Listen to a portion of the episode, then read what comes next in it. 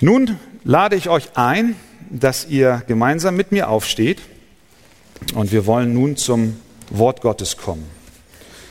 Wir lesen Psalm 25 als Text der heutigen Predigt. Psalm 25. Er ist geschrieben von David. Zu dir, o Herr, erhebe ich meine Seele. Mein Gott, ich vertraue auf dich. Lass mich nicht zu Schanden werden, dass meine Feinde nicht frohlocken über mich.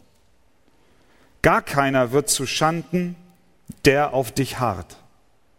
Zu Schanden werden, die ohne Ursache treulos handeln. Herr, zeige mir deine Wege und lehre mich deine Pfade. Leite mich in deiner Wahrheit und lehre mich, denn du bist der Gott meines Heils. Auf dich harre ich alle Zeit. Gedenke, o oh Herr, an deine Barmherzigkeit und an deine Gnade, die von Ewigkeit her sind. Gedenke nicht an die Sünden meiner Jugend und an meine Übertretungen. Gedenke aber an mich nach deiner Gnade, um deiner Güte willen, o oh Herr. Der Herr ist gut und gerecht. Darum weist er die Sünder auf den Weg. Er leitet die Elenden in Gerechtigkeit und lehrt die Elenden seinen Weg.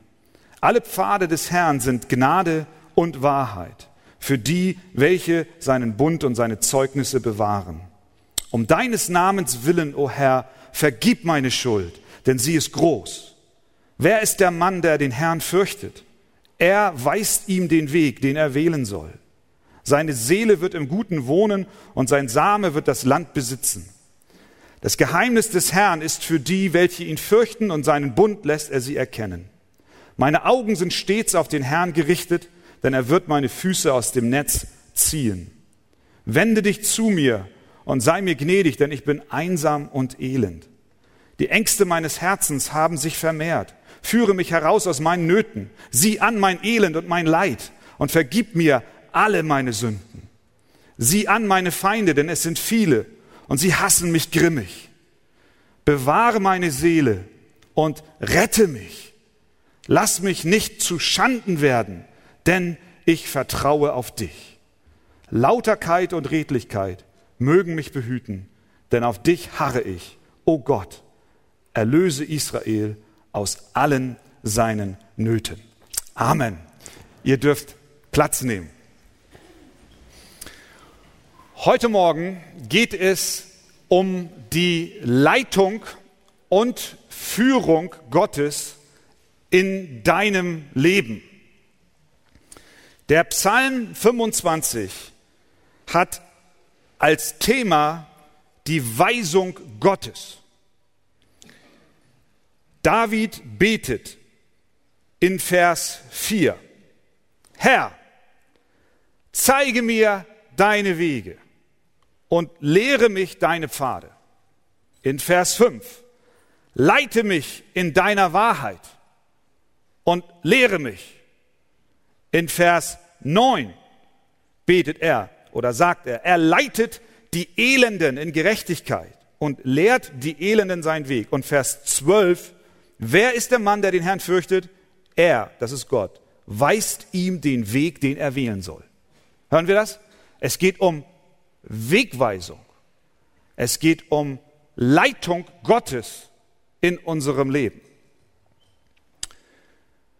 Es ist tragisch, wenn Menschen von sich selber sagen, sie seien Christen, sie gehören Gott, sie folgen ihm nach, sie sind vielleicht sogar Teil einer Kirche oder einer Gemeinde, aber zur gleichen Zeit wollen sie ihre Lebensführung nicht an Gott abtreten. Sie sehen, dass Jesus Christus für sie notwendig ist, besonders wenn es um die Frage ihrer Sündenvergebung geht. Dann sagen sie, ja, den Jesus möchte ich haben, der für mich bezahlt. Aber der Jesus, der mir sagt, wie ich mein Leben führen soll, den will ich nicht. Und in der Tat, nicht wenige Menschen denken so. Dabei ist Jesus nicht nur gekommen, um für deine Sünden zu bezahlen, sondern er möchte auch dein Herr sein. Er möchte auch dein Meister sein. Er möchte, dass du ihn einbeziehst in dein Leben, dass du ihn fragst und ihn bittest, dass er deine Wege führt, so wie David das hier auch tut. John Piper, den ich ja sehr schätze, der auch vor kurzem ja hier war, hat Folgendes gesagt. Hör mal zu, das ist sehr schön auf den Punkt gebracht. Wenn wir Jesus für die Vergebung unserer Sünden annehmen, ihn aber zur gleichen Zeit als Ratgeber und Herrn in unserem Leben ablehnen, dann haben wir einen erfundenen Jesus, aber nicht den Christus der Bibel. Da wir nicht vom Christus der Bibel gerettet werden, wenn wir den Christus der Bibel ablehnen, werden wir auch keine Gemeinschaft mit ihm, weder hier auf Erden noch jemals im Himmel haben. Sein Rat, seine Weisung ist entscheidend für unser Leben. Das ist zunächst einleitend ein herausforderndes Wort. Für alle die, die sich jetzt angesprochen fühlen. Und du weißt, du musst dein Leben Gott unterordnen. Alles andere sind halbe Sachen und führen nicht zum Ziel. Dieser Psalm hier, der 25., der richtet sich an Menschen, die den Rat Gottes als Richtschnur für ihr Leben verstehen. Das sind nicht Menschen, die ein Leben führen, was immer auf Wolke 7 schwebt. Nein, das sind Menschen, die ganz real in diesem Leben stehen, die mit Kämpfen zu tun haben, die mit Anfechtungen sich auseinanderzusetzen haben, die Fragen haben über ihre Zukunft, die nicht wissen, welchen Weg sie gehen sollen, aber die eins in ihrem Herzen wollen. Und das ist den Rat Gottes für ihr Leben zu befolgen. Und das sind dann Bereiche, die sind sehr weit. Da geht es nicht nur um die Frage, wen du heiratest oder welches Auto du kaufst oder welchen Beruf du wählst. Da geht es auch um Fragen, wie gestalte ich meine Freizeit? Womit beschäftige ich mich? Welchen Stellenwert hat das Wort Gottes? Mit welchen Freunden umgebe ich mich? Wie sieht mein Sexualleben aus? Was ist mit meinen Gedanken? Wie gehe ich mit meinem Neid um? Mit meinem Zorn? Gott möchte alle Bereiche unseres Lebens, jeden Bereich prägen und auch beeinflussen. Nun also Psalm 25 für die Menschen, die dem Willen Gottes für ihr Leben vertrauen möchten. Als erstes schauen wir uns David an und die Situation, in der er sich befindet. Und wenn wir das machen, werden wir feststellen, dass wir uns dort sehr gut wiederfinden. Die erste Komponente der Situation Davids ist die, dass er mit Furcht kämpft. David hat Furcht. Er sagt in Vers 2, mein Gott, ich vertraue auf dich. Lass mich nicht zu Schanden werden, dass meine Feinde nicht frohlocken über mich. Da sind also Feinde im Leben von David. Und er hat Angst, dass diese Feinde, die von außen kommen, ihn überwältigen und ihn besiegen und ihn zerstören. Er sagt in Vers 19, sieh an meine Feinde, denn es sind viele, viele. Und sie hassen mich grimmig. Das heißt, das erste Element seiner Situation ist, dass er sich bedroht fühlt. Und wenn wir uns bedroht fühlen, dann kriegen wir Angst. dann haben wir Furcht. Das Leben eines Christen ist unter Attacke. Das Leben eines Christen läuft nicht immer wie auf einer glatt gezogenen, asphaltierten Autobahn und wir fahren im sechsten Gang oder siebten, ich weiß nicht, wie viel dein Auto hat inzwischen, mit 220 und es kommt kein Hindernis. Das ist nicht das Leben eines Christen. Das ist auch nicht das Leben von David. Wir müssen realistisch sein. Das Leben ist mit Schwierigkeiten verbunden, mit Angriffen. Und das erlebt David.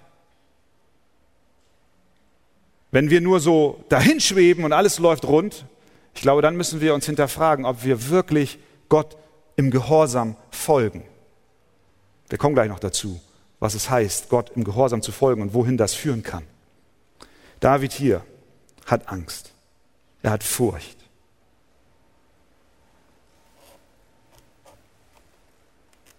Dann fühlt David sich auch einsam.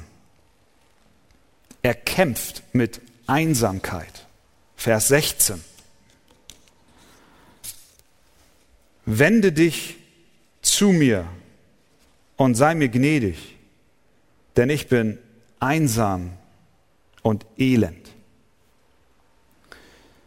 Einsamkeit erlebst du häufig dann, wenn du dich entscheidest, ein Leben im radikalen Gehorsam Gott gegenüber zu führen. Dann wird es mitunter einsam um dich. Menschen, die du zuvor als deine Freunde betrachtet hast, wenden sich plötzlich ab. Sie halten es in deiner Nähe kaum aus. Sie empfinden dich schon fast als Bedrohung. Ich weiß von vielen unter uns, die sich einsam fühlen, sogar in ihrer eigenen Familie, weil sie Jesus Christus nachfolgen, wendet sich ihr Ehemann von ihnen ab oder ihre Ehefrau, Vater, Mutter, Kinder. Und sie merken plötzlich, wie es einsam wird um sie. David war ein Mann voller Konsequenzen ein Mensch, der den Weg geradeaus ging, bei all seinen Sünden, die auch er tat. Und so finden wir ihn hier in Einsamkeit. Es ging nicht nur David so, es geht nicht nur dir so, das ging Paulus so. 2. Timotheus 4,16 schreibt er, bei meinem ersten Verhör stand mir niemand bei, sondern sie verließen mich alle. Es sei ihnen nicht zugerechnet. Da ging es plötzlich darum, dass eventuell ein Urteil gefällt wird, das ihn zum Tode bringt, eine Exekution, und sie haben ihn verlassen. Jesus war einsam im Garten Gethsemane. Niemand hat mit ihm gebetet. Könnt ihr nicht eine Stunde mit mir wachen? Einsamkeit geht oft einher mit einem radikalen Leben des Gehorsams. Und ich wünsche dir ganz viel Kraft in deiner Einsamkeit, in der du dich befindest. Aber Gott tut dir heute Morgen wohl und er sagt, ich bin da. Und ich gebe dir Trost. David hatte keine Freunde, die ihm in seinem Kampf halfen. Das heißt, die Feinde drängten auf ihn ein, die Freunde blieben fern und er rief, ich bin einsam, hilf mir. Die dritte Komponente seiner Situation ist seine Schuld, seine innere Schuld, seine Sünde. Viermal erwähnt er seinen Kampf mit seiner Schuld. Vers 7. Gedenke nicht an die Sünden meiner Jugend und an meine Übertretungen. Vers 8, der Herr ist gut und gerecht, darum weist er die Sünde auf den Weg. Vers 11, um deines Namens willen, o Herr, vergib meine Schuld. Ver, vergib mir meine Schuld, denn sie ist groß. Sie ist groß. Vers 18, sieh an mein Elend und mein Leid und vergib mir alle meine Sünden. David ist nicht nur einsam, er ist nicht nur bedrängt von außen, sondern er ist auch bedrängt von innen. Er sieht sich an und er sagt, Gott, ich, ich kann nicht mehr. Gedenke nicht die Sünden meiner Jugend. Es ist nicht nur, dass er zurückschaut und all sein Versagen in der Vergangenheit sieht, sondern er sieht auch seine Sünde im Hier und Jetzt. Was sagt er? Vers 11. Herr, vergib meine Schuld, denn sie ist groß. Es ist nicht nur das, was war, sondern was ist.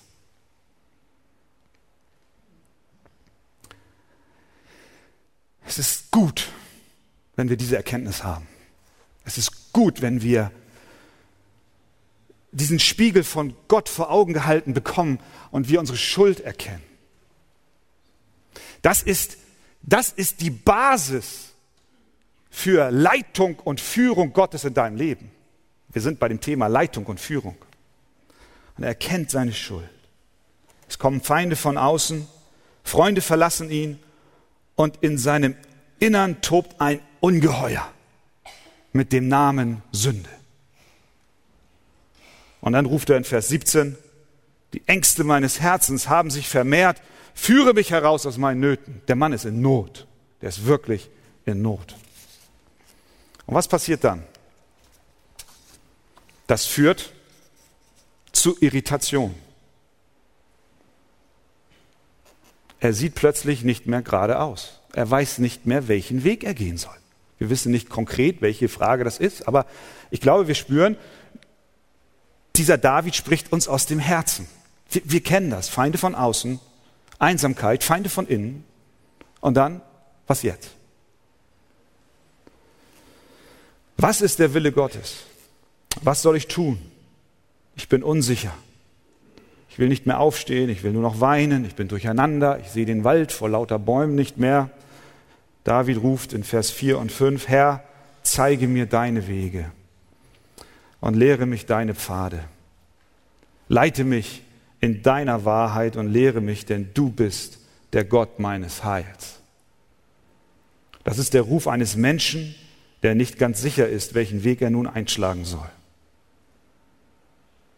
Jeder von uns kämpft mit Furcht, Einsamkeit, Schuld und Konfusion. Aber was tun wir dann? Das ist die Frage. Die Antwort des Davids lautet, und das ist fast trivial, beten. Beten. Das ist, was er tut.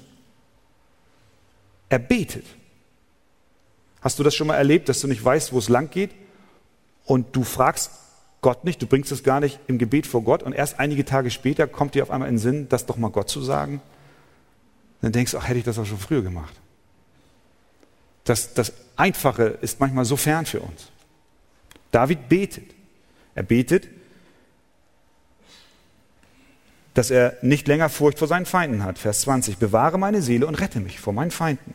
Er betet, dass Gott sich seiner Einsamkeit entgegenstellt. Wende dich zu mir und sei mir gnädig, denn ich bin einsam und elend. Vers 16.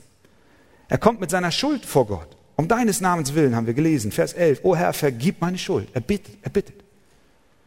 Denn sie ist groß. Und auch mit seiner Unsicherheit, wie es weitergeht, welchen Weg er einschlagen soll, bringt er vor Gottes Thron. Er sagt in, vier, in Vers 4 und 5, Herr, zeige mir deine Wege und lehre mich deine Pfade. Leite mich in all deiner Wahrheit. Was wir sehen ist, all diese Dinge, die ihn so besetzt haben und beschäftigen, alle, alle vier Bereiche, die ich erwähnt habe, alle vier Bereiche bringt er Gott. Er lädt Gott ein, in sein Leben zu sprechen, in allen Dingen, die ihn bewegen. Und das ist konsequent.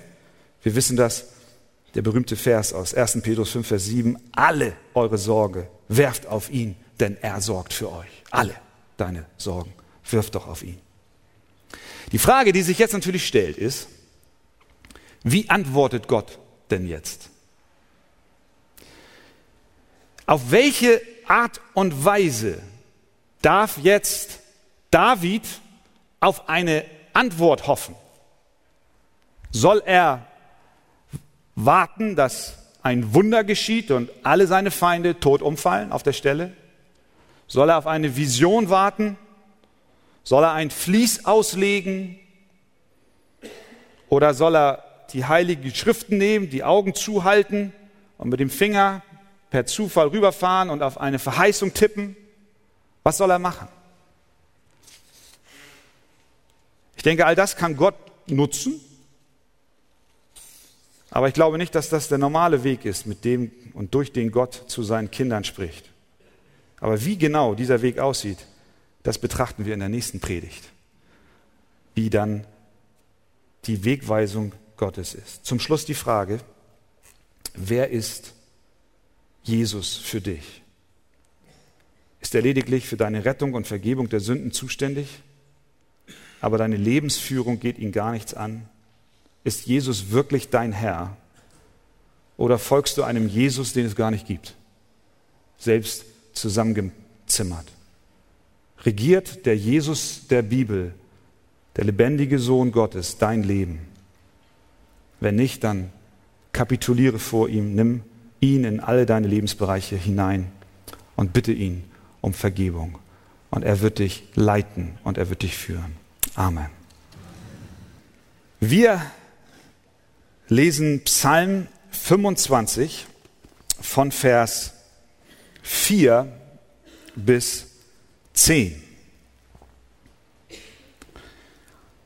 Herr, zeige mir deine Wege und lehre mich deine Pfade. Leite mich in deiner Wahrheit und lehre mich. Denn du bist der Gott meines Heils auf dich harre ich alle Zeit. Gedenke, o oh Herr, an deine Barmherzigkeit und an deine Gnade, die von Ewigkeit her sind. Gedenke nicht an die Sünden meiner Jugend und an meine Übertretungen. Gedenke aber an mich nach deiner Gnade, um deiner Güte willen, o oh Herr. Der Herr ist gut und gerecht. Darum weist er die Sünder auf den Weg. Er leitet die Elenden in Gerechtigkeit und lehrt die Elenden seinen Weg. Alle Pfade des Herrn sind Gnade und Wahrheit für die, welche seinen Bund und seine Zeugnisse bewahren. Amen. Ihr dürft gerne Platz nehmen. Psalm 25 spricht über die Führung und Leitung Gottes in unserem Leben. Aus dem Kontext geht hervor, dass David Furcht hat, weil er Feinde von außen hat. Er ist einsam, weil er gehorsam ist. Freunde haben sich von ihm gewandt. Er fühlt sich schuldig aufgrund seiner Sünde und das nicht nur aufgrund seiner Sünde der Vergangenheit, sondern auch der seiner Gegenwart. Und er weiß nicht, welchen Weg er gehen soll. Seine Antwort auf diese Situation ist Gebet. Er bringt alle seine Nöte vor Gott und bittet ihn um Hilfe. So weit, so gut. Wie aber antwortet Gott nun auf diese Bitte? Oder anders gesagt, wie kann ich als ein Nachfolger Jesu im Jahr 2012 mit Gottes Leitung und Führung in meinem Leben rechnen. Da gibt es verschiedene Ansätze.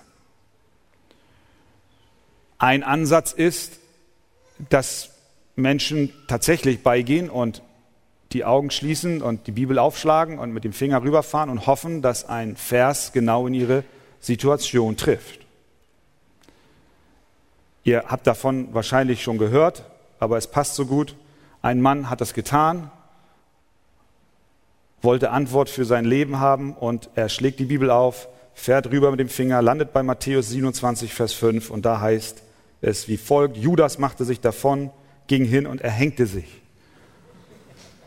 Da war er nicht mehr sicher, ob das das Reden Gottes war. Also war er nicht zufrieden, schloss die Augen wieder, machte die Bibel an einer anderen Stelle auf fuhr mit dem Finger rüber und landete bei Lukas 10, 37. Da steht, da sprach Jesus zu ihm, so geh, so geh hin und tu desgleichen.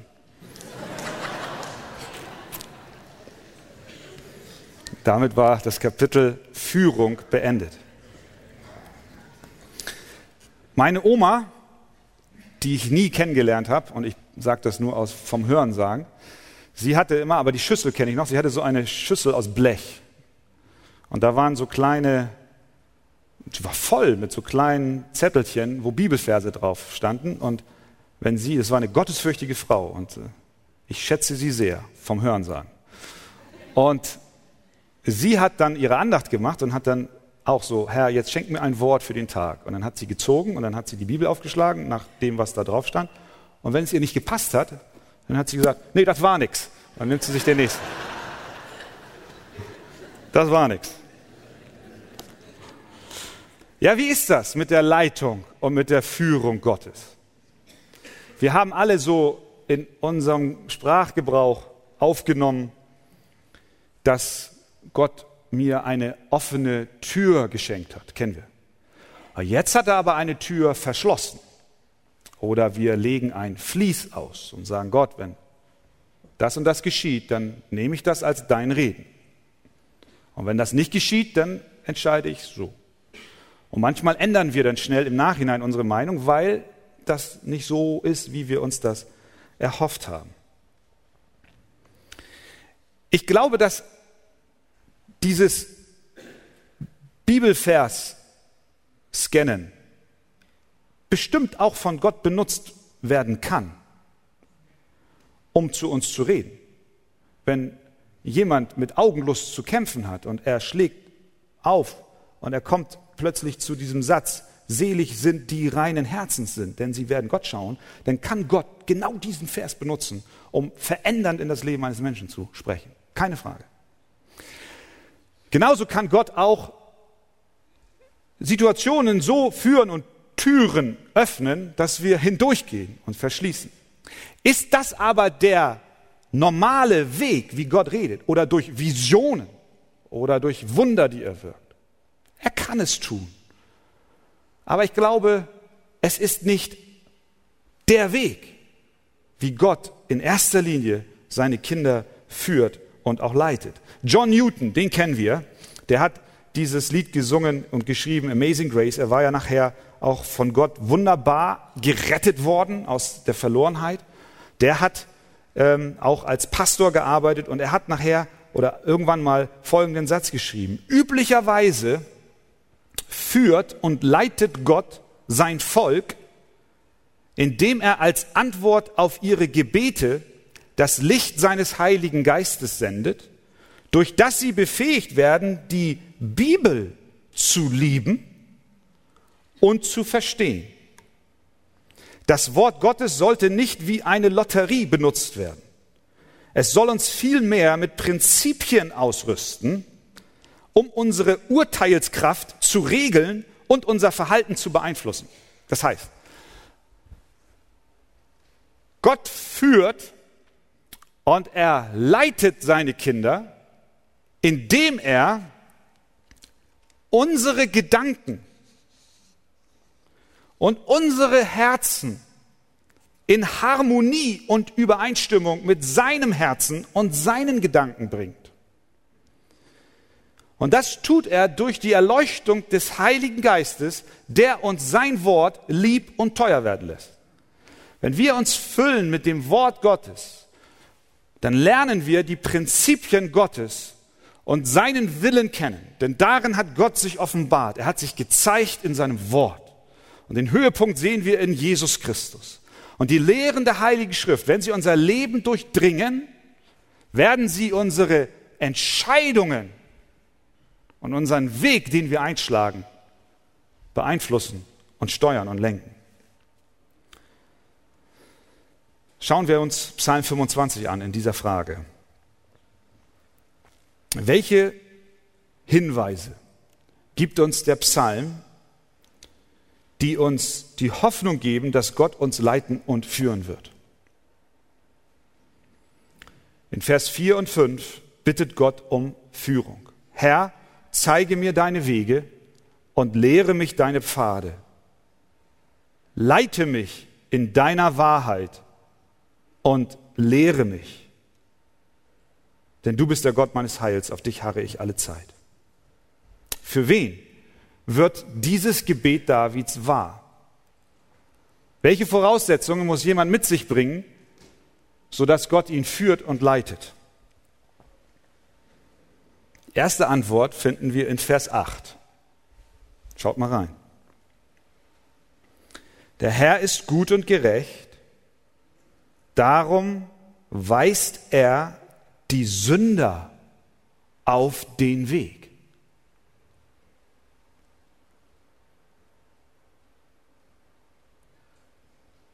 Gott weist dem Sünder seinen Weg.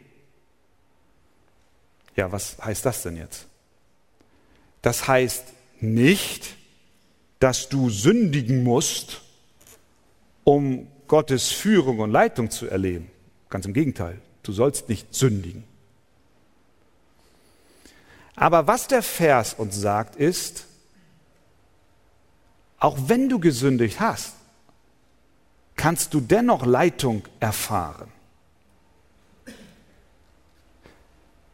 Das ist eine gute Nachricht für dich, für mich jedenfalls. Wie oft hat schon der Feind an deiner Herzenstür geklopft und dich hinterfragt, was dir denn einfällt, dass du mit deinen Anliegen und Fragen zu Gott kommst. Du glaubst doch nicht im Ernst, dass Gott sich die Mühe macht, dir zu antworten. Du weißt doch ganz genau, dass du ein Sünder bist und wo du versagt hast. Gott wird nicht eine Antwort senden. Du musst dich erst bessern und dann darfst du mit deinen Anliegen kommen. Wenn der Teufel mit dieser Botschaft zu dir kommt, kannst du ihn rausschmeißen. Du kannst sagen, es steht geschrieben. Der Herr ist gut und gerecht, darum weist er die Sünder auf den Weg. Und nun verschwinde, Teufel. Mach, dass du wegkommst.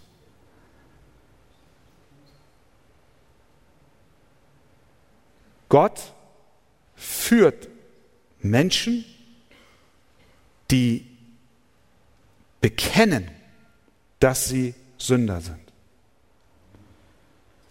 Die zugeben, dass in ihnen nichts ist, was ihnen hilft. Vor allem, wenn es um die Frage des ewigen Heils geht, aber auch um die Fragen des Lebens. Die zweite Voraussetzung ist die Demut. Es geht ein bisschen mit einher mit dem, was ich eben sagte. Vers 9. Er leitet die Sanftmütigen im Recht und lehrt die Sanftmütigen seinen Weg, sagt Elberfelder. Schlachter übersetzt, er leitet die Elenden. Man kann auch sagen, er leitet die Gebeugten. Wir können auch sagen, er leitet die Demütigen. Gott leitet und führt dich, wenn du zerbrochenen Herzens bist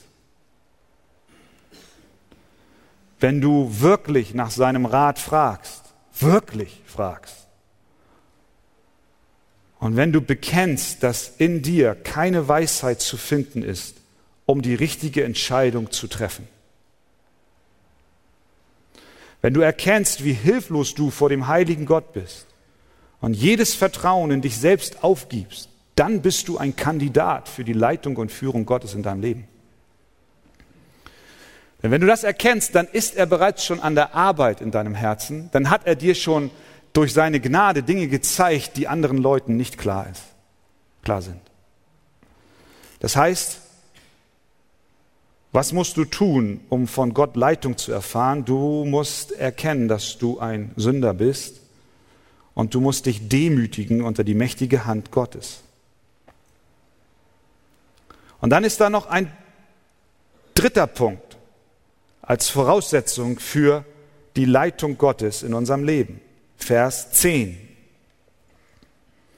Alle Pfade des Herrn sind Gnade und Wahrheit für die, welche seinen Bund und seine Zeugnisse bewahren.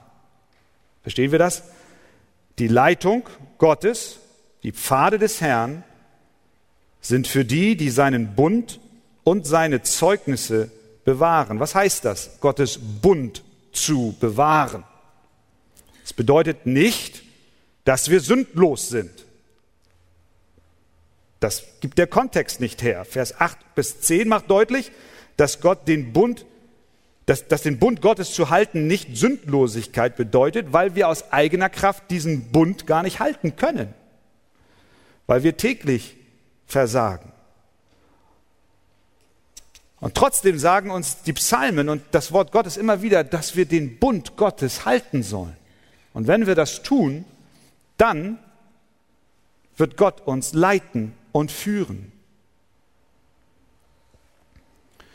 Die Antwort auf diese Frage gibt uns Vers 11. Um deines Namens, o Herr, vergib meine Schuld, denn sie ist groß. Den Bund halten heißt, Gott um Vergebung bitten, die Sünde anerkennen, zu ihm schreien, Herr, sei mir Sünder gnädig. Wir können den Bund mit Gott nicht halten, wenn wir unsere Sünde verstecken und nicht Buße tun. Das klappt nicht. Wir können nicht von Gott erwarten, dass er uns leitet und lenkt, während wir in Sünde verharren und sie nicht bekennen. Da stimmt was nicht.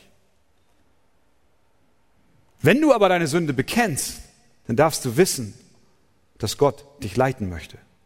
Verstehen wir das? Die Sünde ist nicht ein Hindernis, wenn du sie denn bekennst und sie Gott hinlegst. Dann will er dich führen und leiten. Wie kann Gott, der gerecht ist, uns vergeben? Nach Vers 11. Wie kann er deine Sünde vergeben, obwohl du ungerecht bist? Es kann nur geschehen durch das Kreuz Jesu Christi. Dort hat er seine Gerechtigkeit geoffenbart. Dort hat er seinen eigenen Sohn für deine Sünde hingegeben. Er hat bezahlt, damit du Frieden und Freiheit hast. Den Bund Gottes zu halten heißt, dass du Gott um Vergebung deiner Sünde bittest. Und das nicht um deines Namens willen, sondern wie Vers 11 sagt, um des Namen des Herrn willen. Vergib mir um deines Namen willen, Gott. Ich möchte, dass du mich rein machst und reinwäscht. Und dann ist da die Furcht des Herrn als Voraussetzung für die Leitung Gottes in deinem Leben. Wer ist der Mann, Vers 12, der den Herrn fürchtet? Er weist ihm den Weg, den er wählen soll. Gott leitet die Ehrfürchtigen und die, die auf ihn vertrauen. Vers 2. Mein Gott, ich vertraue auf dich. Das ist der Punkt. Vertraue Gott, dass er dich führt. Wie kannst du also den Willen Gottes für dein Leben erkennen? Bekenne, dass du ein Sünder bist. Demütige dich unter die mächtige Hand Gottes. Halte den Bund mit Gott. Das heißt, stell dich auf das vollbrachte Werk Jesu Christi von Golgatha und sei gewiss, durch das, was er dort erwirkt hat für dich, ist Gott bereit, dich zu führen und auch zu leiten. Und dann vertraue ihm, vertraue seinem Wort, fülle dich mit seinen Gedanken, vertraue seinem Rat, vertraue auch Menschen, die Gott dir an die Seite stellt, die auch ein Leben mit ihm führen. Wir wissen von vielen älteren Menschen, Heilige am Ende ihres Lebens. Wie oft haben sie schon zu uns gesagt, wenn sie zurückblicken auf ihr vergangenes Leben. Der Herr, sagen sie, hat mich wunderbar geführt und geleitet. Das hat er meist nicht getan durch akustische Signale oder durch übernatürliche Wunder. Auch das kann er tun. Aber vor allem hat er sie geleitet, indem er ihr Herz zu Gott geneigt hat und sie sich seinem Willen untergeordnet haben. Vertraust du Gott an diesem Morgen?